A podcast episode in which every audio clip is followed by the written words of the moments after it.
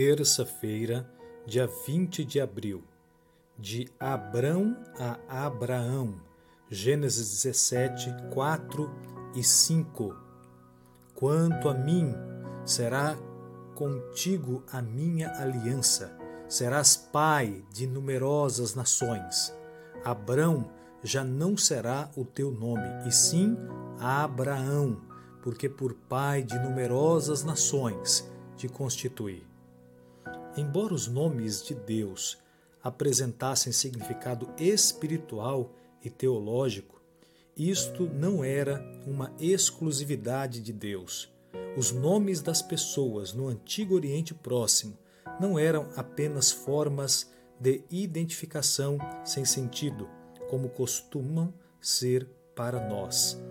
Dar o nome de Maria ou Susana a uma menina não faz muita diferença hoje.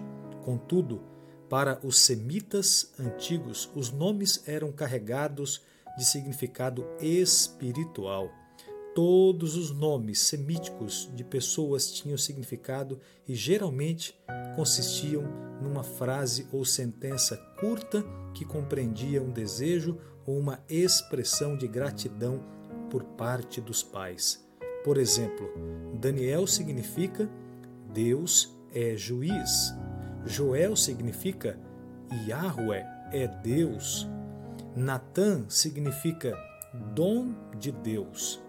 Devido ao significado atribuído aos nomes, estes costumam ser alterados para refletir uma mudança radical na vida e nas circunstâncias da pessoa que levava o nome. Jacó, por exemplo, teve o seu nome mudado de enganador para Israel, porque lutou com Deus e prevaleceu. O faraó mudou o nome de José para Zafenat Paneia, que significa Salvador do mundo. No entanto, em certo sentido, não é tão difícil, mesmo para as mentes modernas, entender a importância de como uma pessoa é chamada. Existem efeitos sutis e às vezes não tão sutis.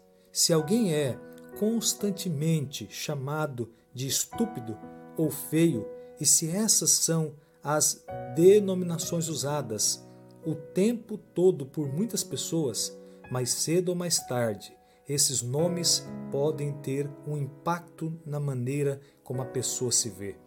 Da mesma forma, ao dar às pessoas certos nomes ou ao mudar os seus nomes, parece possível influenciar sua maneira de se enxergarem a si e assim influenciar o seu modo de agir.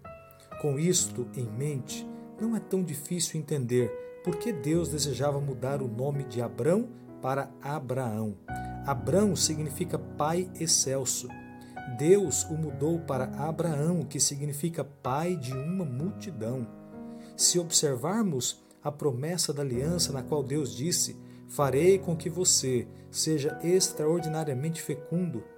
De você farei surgir nações e reis procederão de você. Gênesis 17, verso 6. A mudança de nome faz mais sentido. Talvez essa tenha sido a maneira de Deus ajudar Abraão a confiar na promessa da aliança que estava sendo feita a um homem de 99 anos, casado com uma idosa que até então tinha sido estéril. Em resumo, Deus fez isto para aumentar a fé de Abraão em suas promessas para ele. Hoje, querido, Deus também está trabalhando para aumentar a sua fé para que você confie nas lindas promessas que Ele tem para a sua vida. Que você hoje coloque mais uma vez a sua existência nas mãos do Senhor e se agarre às suas promessas. Que Deus te abençoe.